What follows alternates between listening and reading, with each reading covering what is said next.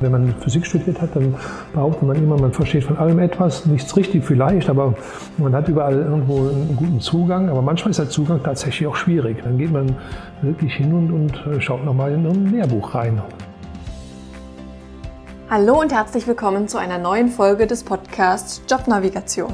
Menschen und ihre Berufe. Mein Name ist Anni Nürnberg und in jeder Podcast-Folge stelle ich dir einen neuen Beruf vor und den Menschen, der diesen ausübt. Wenn ein Unternehmen eine neue Erfindung macht oder eine Privatperson wie du und ich eine tolle neue Idee haben, dann kann man sich diese Idee oder diese Erfindung patentieren, also schützen lassen. Damit beschäftigt sich unter anderem der Patentanwalt Ralf. Wie wird man Patentanwalt? Wie ist es, immer die neuesten Erfindungen mitzubekommen?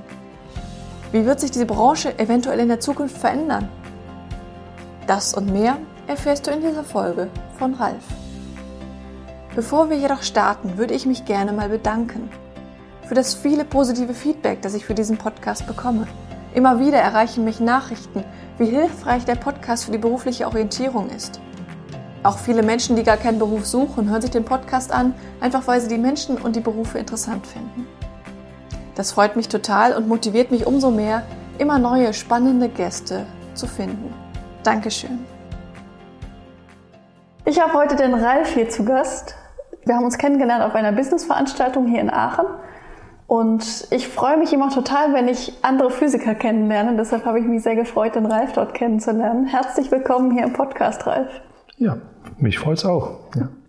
Vor allen Dingen mal ein, eine Physikerin ja. Zu sehen. Das ist nämlich jedenfalls in meinem Jahrgang sehr selten gewesen. Ich glaube, heute ist es anders. Heute ist es ein bisschen anders, ja. Mhm. Es sind immer noch nicht so richtig viele, aber es hat sich geändert, ja.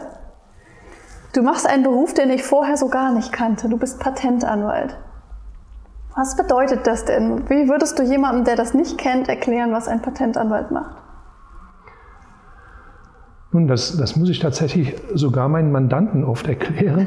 Die, die, wissen grob, worum es geht, nämlich die Menschen kommen zu mir, weil sie ein Schutzrecht haben wollen. Das heißt, sie haben eine Erfindung gemacht, eine technische Erfindung, und die wird ja in unserem Rechtssystem belohnt mit einem Schutzrecht mit einem Patent. Es gibt auch ein Gebrauchsmuster, aber die Unterschiede muss ich jetzt nicht erläutern. Es ist etwas Ähnliches. Und irgendwie braucht man dafür einen Patentanwalt. Ja. Das ist den Leuten bekannt. Was ich dann im Detail mache, ist, dass ich dafür sorge, dass das Patent auch erteilt wird, wenn es denn patentwürdig ist. Ich wickle alles Mögliche ab mit dem zuständigen Amt. Das ist das Deutsche Patent- und Markenamt hier in Deutschland. Und man kann sich das in etwa so vorstellen wie ein Steuerberater in Steuersachen, der ja mit dem Finanzamt zu tun hat. Mhm. Ich berate eben in Sachen Erfindungen und bin der Mittler zwischen dem Erfinder und dem Patentamt. Zum Beispiel. Das ist also ein zentraler Aspekt meiner mhm. Tätigkeit. Gibt es noch mehr? Ja. Es ist ja so, dass nicht nur Patente erteilt werden, sondern es kann auch sein, dass man sich darüber streitet, ob ein Patent tatsächlich zu Recht erteilt worden ist. Dann komme ich dann wieder ins Spiel, dann unterstütze ich den Mandanten dabei, das Patent zu verteidigen oder im umgekehrten Falle, ich kann auch der Angreifer sein, nicht? Also der Mandant kann der Angreifer sein und ich vertrete ihn. Und dann geht es um die Existenz eines Schutzrechtes. Oder, dann ist der weitere Aspekt, ein Schutzrecht wird verletzt oder man glaubt, dass es verletzt wird und dann muss man sich mit dem Verletzer auseinandersetzen beziehungsweise aus der Sicht des Verletzers dann mit dem Patentinhaber nicht. Also man sieht, ich kann da beide Seiten natürlich vertreten mhm. und das wechselt auch äh, ab. Aber ich sage mal, 80 Prozent der Tätigkeit geht eigentlich in Richtung Patenterteilung, Patentanmeldung. Okay. Und diese Streitigkeiten, sind die schriftlich oder gehst du dann auch manchmal wirklich vor Gericht mit den Leuten? Es geht auch vor Gericht, das ist allerdings eher selten vor Gericht. Nicht, sondern eben vor das Amt, Deutsche Patent- und Markenamt, wie gesagt, und das ist in der Tat fast immer schriftlich. Es kann sein, dass äh, man nicht auf dem schriftlichen Wege zurechtkommt, weil der Prüferin etwas nicht versteht oder weil er der Argumentation, meiner Argumentation nicht glaubt. Und dann unterhält man sich doch besser manchmal unter, also persönlich, nicht im persönlichen Gespräch. Mhm. Und das passiert dann vor Corona-Zeiten in der Regel immer im Patentamt vor Ort. Nicht, dass man wirklich dahin fährt. Also das ist in München. Okay. Das war so immer eine kleine Reise. Jetzt in Corona-Zeiten ist es natürlich anders geworden. Da hat man es inzwischen auch im Amt so eingerichtet, dass das per Videokonferenz geht und das ist auch praktisch. Und ich denke, das wird auch nach Corona-Zeiten, wenn es die jemals gibt, so bleiben, mhm. dass die meisten Verhandlungen dann auf diesem Wege passieren. Ja. Und ab und zu dann, wie gesagt, auch tatsächlich vor Gericht. Okay. Ja. Auch da gibt es inzwischen Gerichtsverhandlungen, die per Videokonferenz passieren. Krass. Ja. Ja gut, aber geht ja dann gar nicht anders. Nein, ne? es geht, ja, es geht schon. Also vor kurzem war ich noch in, in München in einer äh, Verhandlung. Äh, da wurde die eben alle halbe Stunde unterbrochen. Es wurde gelüftet. Die Abstände waren groß. Die Räume sind riesig dort. Zusätzlich haben die auch noch Filteranlagen. Ja, ja. Nicht? Und dann geht es schon mit dem entsprechenden Abstand und den entsprechenden Pausen. Aber das ist natürlich mühselig. Das heißt, wenn ich jetzt irgendwas Cooles erfunden habe und ich will, dass das niemand anders so kopiert, dann gehe ich zu dir und beantrage ein Patent mit dir.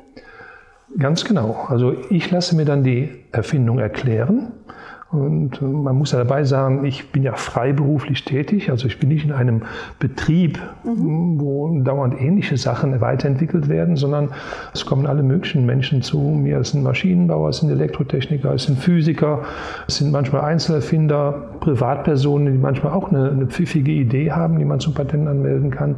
Und das heißt, ich muss mich ständig in sehr unterschiedliche Sachverhalte einarbeiten. Ja. Das, das, macht auch den Reiz dieses Berufes aus. Ja. Auf dem Patentsektor. Ich habe über andere Sektoren noch gar nicht gesprochen, nicht Markenschutz und Designschutz, aber da Patent in meiner Tätigkeit jetzt so, wie ich es betreibe, andere Patentanwälte, die setzen Schwerpunkte durchaus auch anderswo, ne, also im Markenrecht zum Beispiel. Aber du fragst mich ja und ich bin fast immer nur im Patentrecht unterwegs. Okay. Ja. Du hast ja auch zwei Kollegen, die ja auch die anderen Sachen mit übernehmen. Ganz genau. Mir zur Seite steht ein Rechtsanwalt, der macht die Marken, Designrechte, Urheberrecht und solche Dinge. Und dann noch ein Patentanwaltskollegen, der auch sehr viel Markenrecht macht und auch Patente. Und wie läuft das dann ab, wenn ich jetzt da so diese Erfindung gemacht habe und zu dir komme? Wie gesagt, du erklärst mir das. So lange frage ich nach, ich stelle ganz dumme Fragen muss ich, also es wäre ein Fehler, wenn ich so tue, als würde ich das verstehen, dann komme ich nachher in Teufels Küche nicht, denn ich muss das ja nachher zu Papier bringen. Ja. Dazu komme ich dann später. Also wenn ich es dann verstanden habe, und ich frage auch kritisch nach. Ich frage so, warum glaubst du, ist das denn neu und erfinderisch? Wieso ist das denn was anderes als das, was ja. wir da schon kennen und so? Was ist auch das Besondere aus?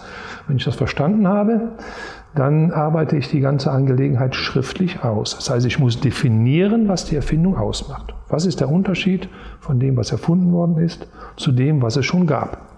Nicht? Das ist die Frage der Neuheit. Nicht? Das, das muss man definieren. Und dann muss man auch noch in gewisser Hinsicht argumentieren, dass das keine ganz selbstverständliche Neuheit war, auf die jeder Fachmann hätte kommen können. Mhm nicht, sondern man muss zeigen, dass da auch ein gewisser Pfiff dahinter ist. Also die Ansprüche sind nicht so wahnsinnig hoch, also viele sind überrascht, wofür es Patente gibt, aber man vertut sich auch oft. Nicht im Rückblick gesehen kommt einem vieles einfach vor und selbstverständlich, aber erstmal darauf kommen, ist eine ganz andere Geschichte. Ja. Und wenn ich das dann ausgearbeitet habe, dann sage ich in der schriftlichen Ausarbeitung, was es schon gab, was das technische Problem ist, welches aus dem Stand der Technik immer noch heraus existiert und welches dann mit der Erfindung gelöst wird. Und dann stelle ich die Erfindung dar mit all ihren Ausführungsformen. Der zentrale Punkt sind dabei die Ansprüche. Da muss also mit Worten definiert werden, was geschützt werden soll. Und das ist eigentlich der schwierigste Teil. Das ist oft ein sehr langer Satz oder es sind mehrere Merkmale, die aufgelistet werden.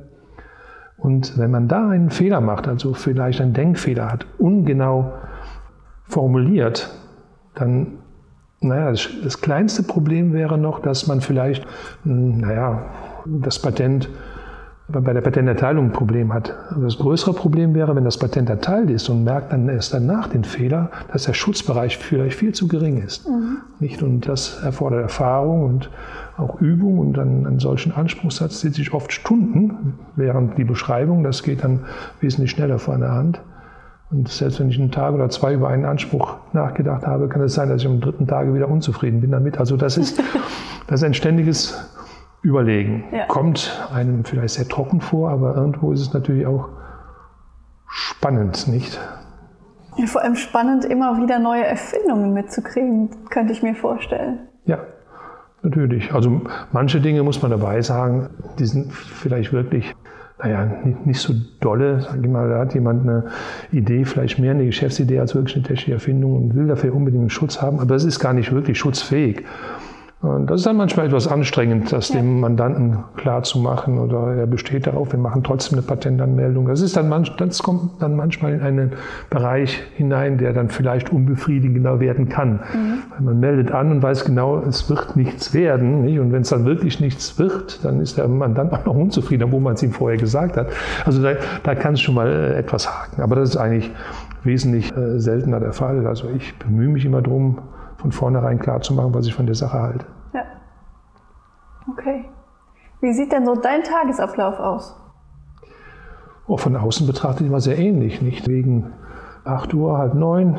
Dazwischen irgendwann bin ich im Büro, entweder in der Kanzlei hier in Aachen oder auch im Homeoffice zu Hause und arbeite meine Akten durch. Mhm. Nicht? Und das geht dann abgesehen von der Mittagspause meistens durch bis halb sieben, manchmal halb acht abends. Also ein relativ langer Tag oft. Aber ich gönne mir auch zwischendurch Pausen, so ist es nicht. Also ich komme jetzt nicht überarbeitet vor. Aber diese Aktenarbeit ist, vielleicht kam das auch gerade schon etwas raus, in der Art und Weise, wie ich das beschrieben habe. Es ist jedes Mal eine spannende Geschichte. Nicht? Mhm. Und wie ich ganz zu Anfang gesagt habe, es ist ja nicht nur immer Patent anmelden, sondern es ist ja auch die Auseinandersetzung mit dem Prüfer. Es ist vielleicht eine Auseinandersetzung mit einer Gegenseite. Was ich noch nicht erzählt habe, oft ist der Auftrag auch damit verbunden, dass ich eine Recherche machen muss zum Stand der Technik. Ja. Das ist dann auch wieder eine etwas ganz andere Aufgabe. Also was gab es schon? Muss man mit Stichworten arbeiten, mit professionellen Datenbanken, was auch Übung erfordert was manchmal auch mühselig sein kann, denn je nachdem kriegt man sehr, sehr viele Treffer und man muss dann stundenlang Druckschriften durchlesen. Ja, ja. Ja, also es ist unterschiedlich. Nicht? Akten bearbeiten heißt nicht Akten bearbeiten, es ist nicht immer das Gleiche. Okay. Der Begriff Patentanwalt war für mich zumindest anfangs so ein bisschen irreführend, weil du bist ja kein Anwalt, du hast ja nicht Jura studiert, sondern du hast Physik studiert. Richtig. Also Anwalt darf ich mich trotzdem nennen. Also ich ja. bin Anwalt, aber ich bin eben kein Rechtsanwalt. Ja. Etwas Juristerei müssen wir allerdings auch machen. Es ist nicht so, dass man jetzt als Physiker mit der abgeschlossenen Ausbildung sofort als Patentanwalt arbeiten darf. Sondern ähm, da hängt noch eine dreijährige, ich sage aus steuerrechtlichen Gründen, Fortbildung dazu. Nicht, die macht man beim, beim Patentanwalt, also sozusagen Learning by Doing zum einen, zum anderen muss man aber auch ein einjähriges Fernstudium machen an der Fernuni Hagen, Recht für Patentanwälte. Und dann geht es ja. tatsächlich um bürgerliches Recht, Handelsrecht. Okay. Äh, das Patentrecht, das lernt man dann tatsächlich beim, beim Patentanwalt hauptsächlich und in einem Jahr, welches man dann bei den Behörden Gerichten verbringt. Also am Deutschen Patentamt, am Bundespatentgericht. Also das Bundespatentgericht ist quasi das Gericht, das über dem ähm, Patentamt steht, so ähnlich wie die Finanzgerichte über dem Finanzamt. Mhm. So kann man sich das vorstellen. Und bei den Landgerichten, also Patentstreitigkeiten, werden nicht beim Bundespatentgericht gemacht, sondern an den ordentlichen Gerichten, also bei den Landgerichten, die dafür zuständig sind. Das war also dann nochmal dreijährige Ausbildung. Also insgesamt ist also die Ausbildung sehr, sehr lange. Und du hast ja auch promoviert, richtig? Richtig. Ja, also es, es ist auch so, dass man, bevor man die Weiterbildung zum äh, Patentanwalt machen kann, man ein Jahr Industrieerfahrung nachweisen soll. Und äh, ich war drei Jahre lang während der Promotion, also gut drei Jahre lang Forschungszentrum. Das zählt dann als Industrieerfahrung. Ah, okay. Fangen wir vielleicht noch mal vorne an. Du hast ja. erst Physik studiert oder hast du davor noch was anderes gemacht? Nein, ich habe gleich Physik studiert okay. nach dem Abi. Ja. Und wusstest du damals schon, dass du Patentanwalt werden wolltest oder hast du erst mal drauf losstudiert? Also ich wusste nicht, dass ich Patentanwalt werden wollte. Zu dem Zeitpunkt hatte ich auch noch gar keine Ahnung ja. von diesem äh, Beruf. Und das ist auch erst sehr spät gekommen. Ich hatte mir ursprünglich irgendetwas in der Forschung vorgestellt, obwohl die Vorstellung relativ diffus war. Ich komme aus einem Nicht-Akademiker-Haushalt, sodass ich da bislang auch gar keinen großen Kontakt hatte. Ich hatte nur während der Schule gemerkt, dass mir Mathematik, Physik gut liegt mhm. und mich das auch interessiert. Gut, dann habe ich halt studiert und äh, auch während des Studiums dann habe ich Festkörperphysik gemacht und ich wusste aber auch noch, noch immer nicht so ganz genau, wie es weitergehen sollte. Und während der Promotion, die gut drei Jahre dauerte, war ich nicht so ganz glücklich, war ich mir nicht sicher, ob ich wirklich Forschung betreiben wollte. In dieser Zeit, wo ich mir dann Gedanken machen sollte, wo es dann so langsam zum Ende hinging, da waren die Zeiten für Physiker recht schlecht, einen Job zu kriegen. Als ich anfing, hieß es immer Mathematiker, Chemiker, Physiker, kein Problem. Aber 1989 fiel ja bekanntermaßen die Mauer und aus der DDR schwappten wirklich gut ausgebildete Physiker hier auf den westlichen Markt und es war nichts zu bekommen. Es waren keine äh, Ausschreibungen da für Stellen. Man musste sich blind bewerben. Es gab nur Absagen. Ich führe das nicht auf ein äh, schlechtes Zeugnis zurück. Das hatte ich nicht und auch meine Kollegen drumherum da lief nichts in dem Zeitraum. Ein Kollege hat witzigerweise sogar noch Zahnmedizin nach der Physikpromotion äh, studiert und arbeitet jetzt als Zahnarzt in der Tat. Ja. Also es waren äh, schwierige Zeiten. Und ich hatte aber dann das Glück, dass ein Promotionskollege eben einen Patentanwalt zum Bekannten hatte, zum guten Bekannten. Und der selber hatte sich dafür interessiert und äh, hatte auch ein, eine Ausbildungsstelle dafür bekommen. Hatte schon einen Vertrag unterschrieben hatte dann aber tatsächlich noch eine weitere äh, Gelegenheit, die er noch besser fand, nicht Patentanwalt zu werden, sondern das war irgendwo in einem ganz anderen Bereich und äh, hatte jetzt Sorgen, wie komme ich jetzt aus der Sache raus, aus dem Vertrag, den ich schon hatte, nicht? Und also habe ich gefragt, naja, frag mich mal. Und dann äh, habe ich mich dann bei diesem Patentanwalt vorgestellt. Das war der Herr König, das ist der Vater gewesen von meinem jetzigen Partner im Übrigen ja, der war einverstanden damit. Das Vorstellungsgespräch war positiv und dann bin ich dann sozusagen, hatte ich sehr viel Glück da reingerutscht. Ich habe mich natürlich vorher erkundigt, was damit zusammenhängt, nämlich eine Selbstständigkeit in dem Fall. Ist ja auch nicht unbedingt jedermanns Sache, aber mein Vater war auch selbstständig. Vor allen Dingen reizte mich der Gedanke, mich mit Juristerei auseinanderzusetzen, wovon ich überhaupt keine Ahnung hatte bis zu diesem mhm. Zeitpunkt. Und irgendetwas Neues zu machen, fand ich immer interessant so habe ich das dann einfach mal angefangen und fand das auch von Anfang an eigentlich eine tolle Sache. Ja.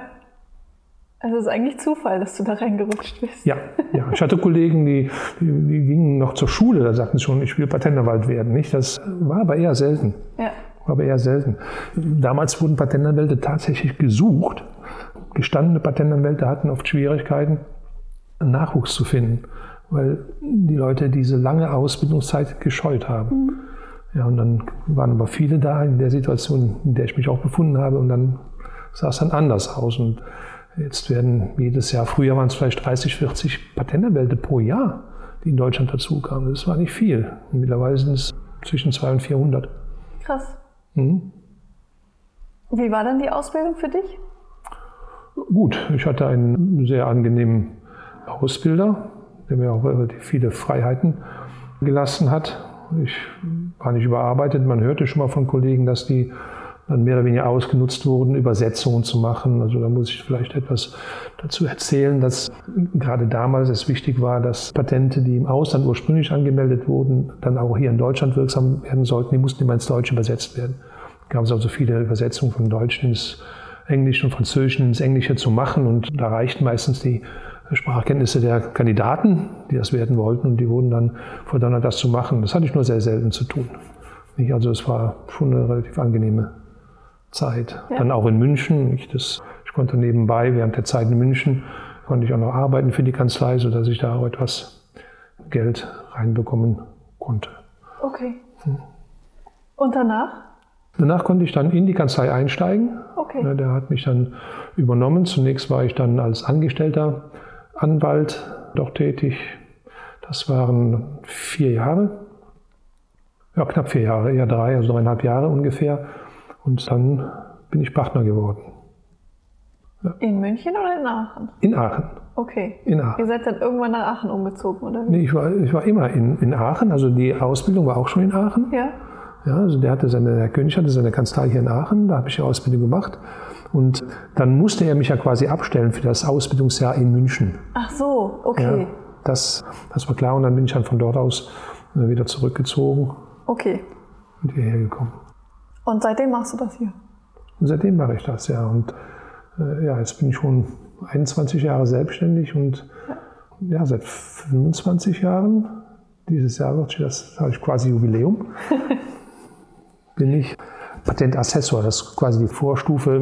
Die Ausbildung ist dieselbe. Der Unterschied zwischen Assessor und Anwalt ist, dass der eine eben freiberuflich ist und der andere angestellt. Und der Anwalt, der muss halt nur ein Eid leisten am Patentamt und das ist alles. Also so. ansonsten gibt es okay. da keine Abstufung. Okay.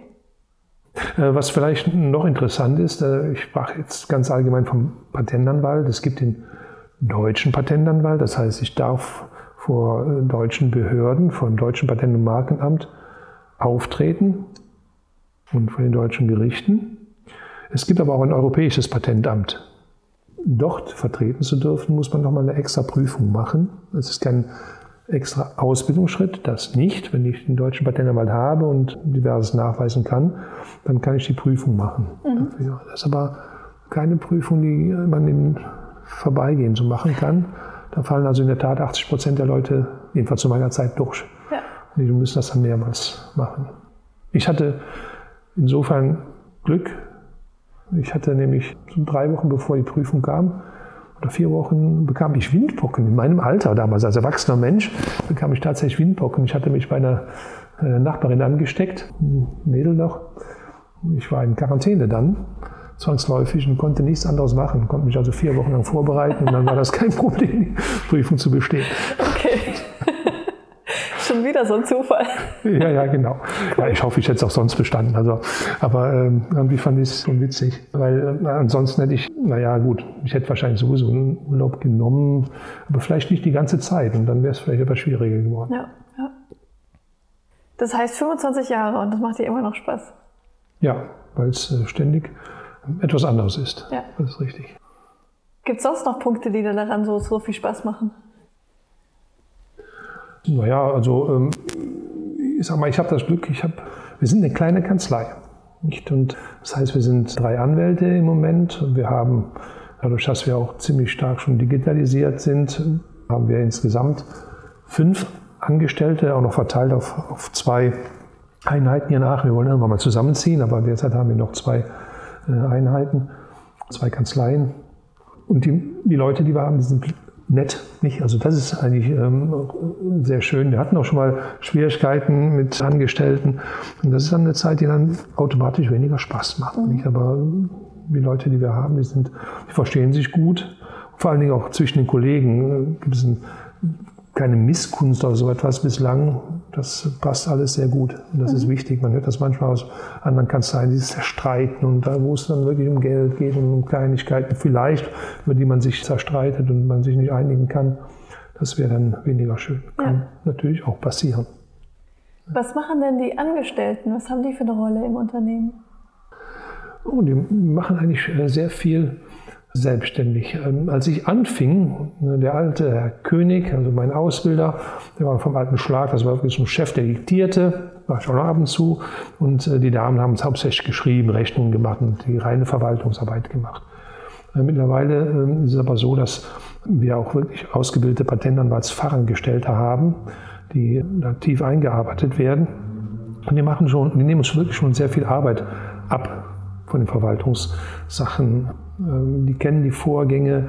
Wenn also einmal ein Patent erteilt ist und ach, dann soll es vielleicht auch noch weitergeführt werden. Also wenn's, ich muss es anders sagen, nicht wenn es erteilt ist, sondern wenn es angemeldet ist in Deutschland, dann kann das ja anschließend muss nicht sein, aber kann, und so wird es auch meistens gemacht, kann anschließend auch im Ausland angemeldet werden, in einem bestimmten Zeitraum. So, und äh, das ist ein bestimmtes Verfahren, das kennen unsere Angestellten und das machen die komplett selbstständig. Da brauche ich im Prinzip gar nicht mehr großartig einzugreifen. Ich brauche nicht die Mandanten zu informieren darüber, welche Fristen da zu beachten sind, was das kostet und so weiter. Die Patentanwälte beauftragen, die im Ausland dann für uns tätig sind. Mhm. Das machen die alles. Ich komme dann immer nur rein wieder in die Geschichte, wenn etwas in der Sache zum Patent selber zu machen ist. Also wenn es um Erfindungshöhe geht, um die Frage, äh, was denn der Prüfer im Ausland gesagt hat dazu und so weiter. Nicht? Äh, mhm. Erst dann komme ich dazu und alles andere verwalten unsere Damen. Also wir haben, wir haben nur Damen da, wir hatten noch mal einen Herrn. Also es gibt, ist aber selten, sehr selten okay. bei uns. Ja. Und das sind alles Patentanwaltsfachangestellte? Ja. Wusste ich gar nicht, dass es den Beruf gibt. Ja, da es nicht so wahnsinnig viele Patentanwälte, ich sag mal, es sind vielleicht 4000 in Deutschland ja. und mindestens die Hälfte sitzt in München alleine. Ja. Ist klar, dass hier in der Gegend äh, das nicht so häufig ist und ist, ist im Grunde eine Ausbildung wie bei einer, bei einer Rechtsanwaltsfachangestellten. Nur dass äh, sich sozusagen der Schwerpunkt etwas verschiebt Ja.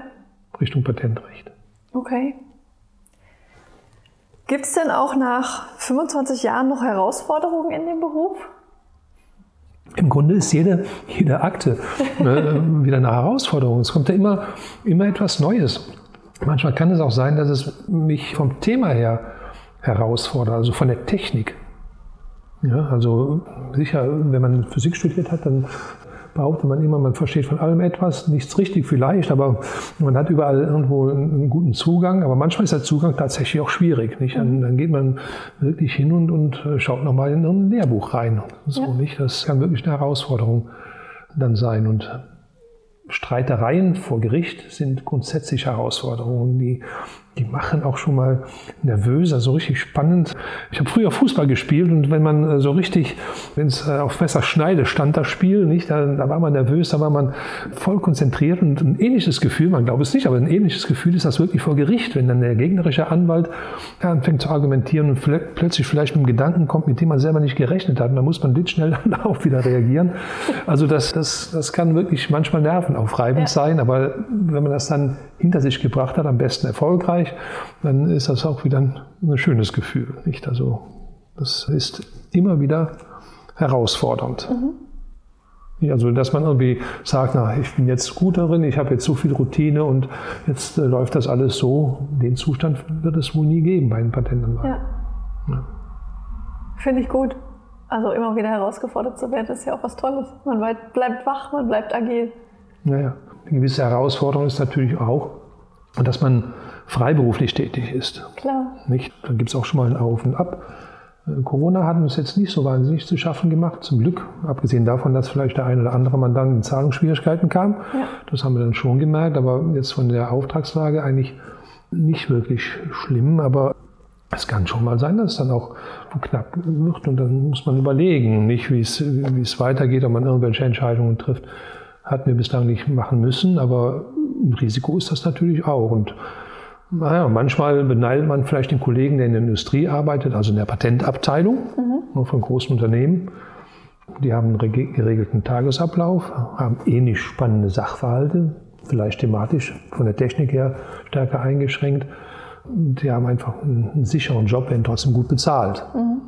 Nicht? Das, das ist dann auch eine Frage, derjenige, der sich überlegt, in diese Richtung zu gehen, der sollte sich auch darüber Gedanken machen, was er da vertragen kann, welches Risiko. Ja. Die haben die gleiche Ausbildung wie Ja. du? Ja. Okay. Das sind dann Patentanwälte in einem Unternehmen. Richtig, nennen sich dann ja Patentassessoren. Okay. Ja, die könnten dann auch, das machen noch einige, die lassen sich dann auch als Patentanwalt äh, eintragen.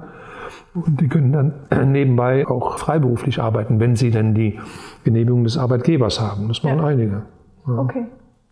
Die Möglichkeit gibt es also auch. Ja. Okay. Aber das kann man sich dann frei einteilen, dann macht man das von zu Hause aus und dann macht man kein Risiko, hat keine Angestellten und so weiter. Ja, okay. Mhm. Was für einen Hintergrund braucht man denn, um diese Ausbildung machen zu können? Vom Studium her. Es muss ein naturwissenschaftliches Studium sein oder ein ingenieurwissenschaftliches Studium. Okay. Es muss auch, bislang war es so, das ist immer wieder eine Diskussion, bislang war es so, dass es auch eine Universität sein muss, also keine Fachhochschule. Darüber wird aber immer wieder nachgedacht. Und ich muss gestehen, auch wenn man sich dazu vielleicht mehr, dadurch vielleicht mehr Konkurrenz heranzieht, aber in der Tat, die Fachhochschulausbildung, die ist ja mitunter sehr viel praktischer orientiert. Ja. Und was eigentlich kein Nachteil sein kann äh, für den Beruf des Patentanwalts. Aber das ist eine, eine andere Geschichte. Derzeit ist es wohl noch so, dass man äh, eine richtige Universität abgeschlossen haben muss. Dann ein Jahr lang Industrie, kann dann eben auch die Promotion sein. Ja, und das wäre es dann. Also wir hatten auch schon mal so Grenzfälle, aber der, der wurde dann auch zugelassen. Das war ein Forstwirt. Ja, also da hatte ich mich gewundert, aber der durfte es auch. Aber das sind dann so, so, so Grenzbereiche. Ist das denn jetzt noch technischer Beruf oder nicht? Sicherlich, ich weiß gar nicht, was ein Forstwirt im Allgemeinen macht, aber der hat auch viel mit Maschinen zu tun und so. Ja. Kann schon sein, nicht? Dass äh, der das auch machen. Oder ein Brau, Brauingenieur. Nicht, ich habe zuerst Bauingenieur verstanden, also mir das erzählt, Brauingenieur. Aber klar, die Leute haben mit, mit Technik zu tun, nicht? Und all die, die können dann auch Patentanwalt werden. Okay. Und es gibt parallel oder neben dem Weg, den ich gegangen bin, den normalen Weg, die drei Jahre Ausbildung nach der universitären Ausbildung, gibt es auch die Möglichkeit, als Ingenieur in einem Patentanwaltsbüro zu arbeiten, zehn Jahre lang quasi Akten bearbeitet zu haben und dann kann man die Prüfung machen, dann kann man also diese drei Jahre Aussprachen umgehen. Okay, okay. Das geht auch. Was würdest du denn sagen, was für persönliche Eigenschaften sind wichtig, um ein guter Patentanwalt zu sein? offen sein, man muss mit Menschen umgehen können. Also natürlich zum einen innerhalb der Kanzlei mit den Mitarbeitern, aber natürlich auch mit den Mandanten. Ich denke, es ist gut, wenn man ein gewisses Gefühl für Menschen hat, die einschätzen kann. Man kommt ja mit sehr unterschiedlichen Charakteren zusammen, ne? mit den an schüchternen Leuten, denen man alles Mögliche, aus denen man alles Mögliche herauskitzeln muss. Es kommen aber auch die, die unheimlich von sich überzeugt sind und äh, die, sag mal, banalste Erfindung, die ja auch schon mal vorkommt, dann als das tolle Ding äh, dann verkaufen wollen und die meinen Argumenten, dass es vielleicht schwierig ist mit dem Patent, gar nicht zugänglich sind. Nicht? Also auch solche Menschen äh, muss man wissen anzupacken wenn man sie denn vertreten will, nicht?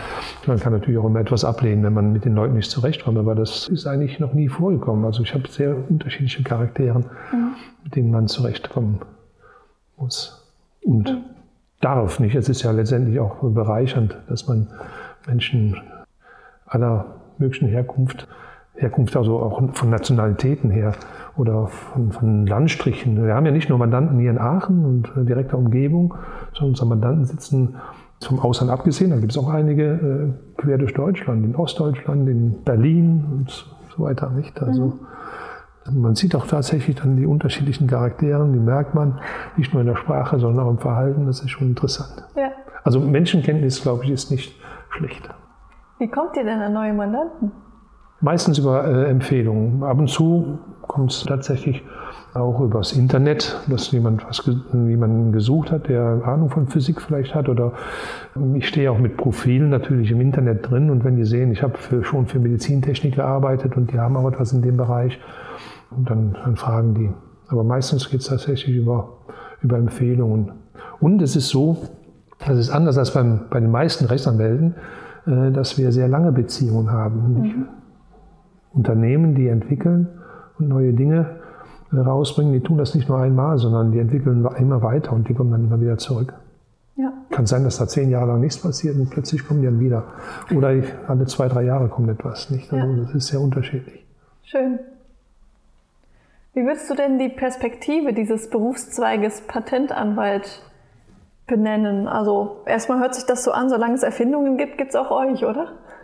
Ja, würde ich, würde ich sagen. Also es wird schon Herausforderungen geben. Also äh, zunächst einmal ähm, fragen mich Leute immer wieder äh, erstaunt, wird denn immer noch so viel erfunden? Es doch schon alles, nicht? Äh, nein, nein, also die Zahl der Patentanmeldungen schwankt natürlich, aber wenn man da die Kurve glättet, sieht man, dass es ständig wächst. Nicht? Also es sind in der Größenordnung, ich weiß jetzt die genauen Zahlen nicht äh, ganz genau, sind es 60.000, 70.000 Patentanmeldungen für Deutschland alleine. Wobei vieles auch aus dem Ausland kommt, die hier weitergeführt wird. Nicht? Aber das sind alles Dinge, die, die wir zu betreuen haben. Auf der anderen Seite sagte ich eingangs eben mal, dass äh, immer mehr Leute diesen Beruf sehen und erkennen und ihn interessant finden und immer mehr dort Fuß fassen wollen. Bislang, wie gesagt, habe ich mit dieser Konkurrenzsituation noch kein Problem, aber äh, ich sehe auch, dass immer mehr die Tendenz hingeht von den kleinen Kanzleien, so wie wir jetzt derzeit noch eine sind, zu Großkanzleien. Und da wird es auch manchmal schon ungemütlicher, weil die äh, mit den Preisen runtergehen, weil die oft junge Leute ranziehen und die dann auf dem Markt äh, sich selbst anbieten, sozusagen mit, mit Preisen, mit denen eine normale Kanzlei eigentlich nicht, nicht so richtig leben kann. Ne? Aber die jungen Leute, die kann man natürlich erstmal darauf schicken und die können dann auch äh, Mandanten ranziehen, die jetzt in Anführungsstrichen preisbewusst vielleicht sein, sein wollen. Nicht. Also ich weiß es nicht, ob das ein, das ein Problem wird. Also irgendwo schaut man ja schon, wie sich das entwickelt. Äh, früher gab es hier in Aachen drei, vier Patentanwälte, nicht? Als ich anfing, ja, waren es vielleicht fünf oder sechs. Aber äh, mittlerweile sind es schon deutlich mehr, mhm. die dann zum Teil auch überörtliche Sozietäten bilden. Und äh, die Entwicklung, die, die schaut man schon irgendwo an und hat Angst, dann vielleicht noch was zu verpassen, ob man da auf den Zug auch aufspringen muss. Weiß man nicht so ganz genau. Mhm. Also da gibt es eine Entwicklung. Dann in der Technik selber. Sehr viel Gedanken macht sich die Patentanwälte über künstliche Intelligenz. Zum einen ist die Frage, wie patentiert man Dinge, die vielleicht im Computer, von einem Computer entwickelt worden sind. Also es geht ja tatsächlich schon dahin. Nicht, dass man irgendwie ein Problem füttert und der bringt eine Lösung raus. Eine Lösung, die vielleicht sonst ein Mensch gemacht hätte. Wer ist denn der Erfinder? Das, sind also, das ja. ist tatsächlich eine, eine Frage. Und umgekehrt werden natürlich auch Dienstleistungen immer mehr automatisiert und vielleicht auch von künstlichen Intelligenzen angeboten. Die, die gehören natürlich irgendjemandem nicht, die sind in einer Kanzlei vielleicht zugeordnet. Aber da wird man auch ein Auge drauf halten müssen, was, was passiert da eigentlich nicht. Also Rechtsberatung darf natürlich eigentlich nur ein ausgebildeter Anwalt machen, Patentanwalt oder Rechtsanwalt. Aber was passiert bei diesen Dingen, die so automatisiert werden? Und da ist mittlerweile der Gesetzgeber auch immer offener, hat man den Eindruck. Nicht, weil man sieht, dass tatsächlich auch Ergebnisse rauskommen können, die vielleicht unter Umständen schon mal befriedigend sind. Also das ist eine Sache, die uns dann schon umtreibt, wo wir nicht genau wissen, was da auf uns zukommt. Mhm. Aber da geht es wahrscheinlich nicht viel anders wie manch anderen Zweigen. Nicht? Ja. Ja, also demnächst man vielleicht auch, wenn man einen Beruf sucht, vielleicht erstmal in eine Software einsprechen und die sucht dann nach Stichworten raus, welcher Beruf denn passend sein könnte. Ja. Kann gut sein. Ja. Also das ist eine Herausforderung, also die mich jetzt, ich bin jetzt fast 60, äh, vielleicht nicht mehr so betrifft, aber für die kommenden Generationen, die sollten sich darüber Gedanken machen, werden die aber auch, denn die wachsen ja genau mit dieser Problematik aus. Ja, ja. Deine eigene Perspektive in dem Beruf ist dann auch nicht mehr so lang, oder? Ja, darüber denke ich immer wieder mal nach. Also es gibt Kollegen, die auch über 90 noch äh, ja, tätig waren. Ja. Und ich kann mir auch nicht vorstellen, in, sagen wir mal in sechs, sieben Jahren jetzt einfach den Stift zur Seite zu legen und nur noch das Leben zu genießen, in Anführungsstrichen, den Job gar nicht mehr zu machen. Weiß ich nicht, ob mir das dann wirklich gefallen würde. Mir schwebt dann eher vor, dass man reduziert, also dann mhm. eben mehr Freizeit mit, mit der Familie verbringt oder äh, mit Freunden, aber trotzdem noch tätig wird. Nicht mehr so viel Aktenarbeit, aber immer noch was tut weil das einfach auch die Gehirnzellen frisch hält, denke ich mal, und weil es eben Spaß macht. Und solange es Spaß macht, warum sollte ich es aufgeben? Ja, finde ich gut. Mein Opa hat bis über 90 noch gearbeitet. Ich finde das toll. Ja, ja. Ja, da wir oftmals, also wir haben ja nicht nur mit dem angestellten Erfinder zu tun, sondern äh, Erfindungen, die kosten eine Menge Geld. Mhm. Ja, wenn man die zum Patent anmeldet, insbesondere wenn es äh, internationale Sachen sind. Ähm, das heißt, die Entscheidungen darüber, die fallen auch auf hoher Ebene. Das sind dann oft die Geschäftsführer, mhm. mit denen wir dann zu tun haben. Und da lernen wir natürlich auch äh, alte Haudegen oft genug kennen, die mit 80 noch wirklich agil sind, durch die Welt chatten und das einfach nicht aus der Hand geben können, wollen ja. nicht, und äh, das weitertreiben. Ja. Cool. Eine letzte Frage habe ich noch an dich. Gibt es noch was, was du den Menschen, die jetzt gerade zuhören und die vielleicht gerade noch in dem Prozess der Berufswahl stecken, mitgeben möchtest? Ja, also ich, ich denke, das, was ich dazu sagen habe, ist eigentlich allgemeingültig. Also grundsätzlich sich erkennen kundigen. Also ich habe ja eben erzählt, dass ich da so reingestolpert bin. Äh, es hat sich so angehört, als hätte ich das nicht dann getan. Also ich, natürlich, bevor ich da reingegangen bin in diese Ausbildung, habe ich schon andere Menschen gefragt, hat Patentanwälte auch gefragt, was sie tun. Und genau das sollte man auch machen. Gegebenenfalls auch mal ein Praktikum bei einem Patentanwalt machen. Ich habe auch schon mehrere Praktikanten betreut, unterschiedlicher Art. Das waren Schüler oder Studenten oder Leute, die auch schon im Studium fertig waren, die mal reinschnuppern können. Ich habe nicht immer Zeit dafür, nicht, aber Durchaus machen wir das und das machen sicherlich auch, auch Kollegen. Dann hat man dann schon mal ein Gefühl dafür, was da auf einen zukommt. Ja. So Fragen, Fragen. Und nochmals fragen und, und sich selbst auch fragen, ist man eher der angestellte Typ? Mag man gern viel Freizeit haben und einen sicheren Job? Dann, äh, und interessiert sich dafür, dann geht man besser in eine Patentabteilung, macht da auch die Ausbildung. Oder will man mit mehr Risiko vielleicht mehr Möglichkeiten letztendlich, aber auch mit mehr Zeitaufwand arbeiten, dann kann man auch Anwalt werden. Okay, vielen lieben Dank für das spannende Interview. Gerne, liebe Anni. Hat Spaß gemacht. Ja, mir auch, definitiv. Ja. Das war die Folge Nummer 34 des Podcasts Jobnavigation. Menschen und ihre Berufe mit Anni Nürnberg. In dieser Folge ging es um Ralf und seinen Beruf des Patentanwalts. Wenn du Fragen oder Kommentare zu dieser oder anderen Podcast-Folgen hast, schreib mir gerne auf Instagram in meinem Profil Jobnavigation unter dem Beitrag zu der jeweiligen Folge. Wir beantworten die Fragen dann gerne oder leiten sie an unseren Gast weiter. Ich freue mich auch sehr, wenn du den Podcast bei Apple Podcast bewertest, vielleicht sogar einen kurzen Kommentar da lässt. Das sorgt einfach dafür, dass noch mehr Menschen von diesem Podcast erfahren und ich damit noch weiteren Menschen helfen kann. Vielen Dank schon mal. Wenn du gerade im Prozess der beruflichen Orientierung steckst, unterstütze ich dich auch gerne, wenn du das Gefühl hast, nicht weiterzukommen. Melde dich gern bei mir. Zum Beispiel unter anni.jobnavigation.de oder über unsere Webseite, die du in den Show Notes verlinkt findest. In der nächsten Folge interviewe ich eine Frau, die beruflich sehr erfolgreich ist in einem großen deutschen Unternehmen und trotzdem immer wieder die Zeit findet, neue Länder zu bereisen. Ich freue mich, wenn du wieder dabei bist. Deine Anni ist schon, man fühlt sich irgendwie so zu Hause, weil alle verstehen einen. Man ist nicht mehr dieser komische Nerd, weil alle anderen sind auch so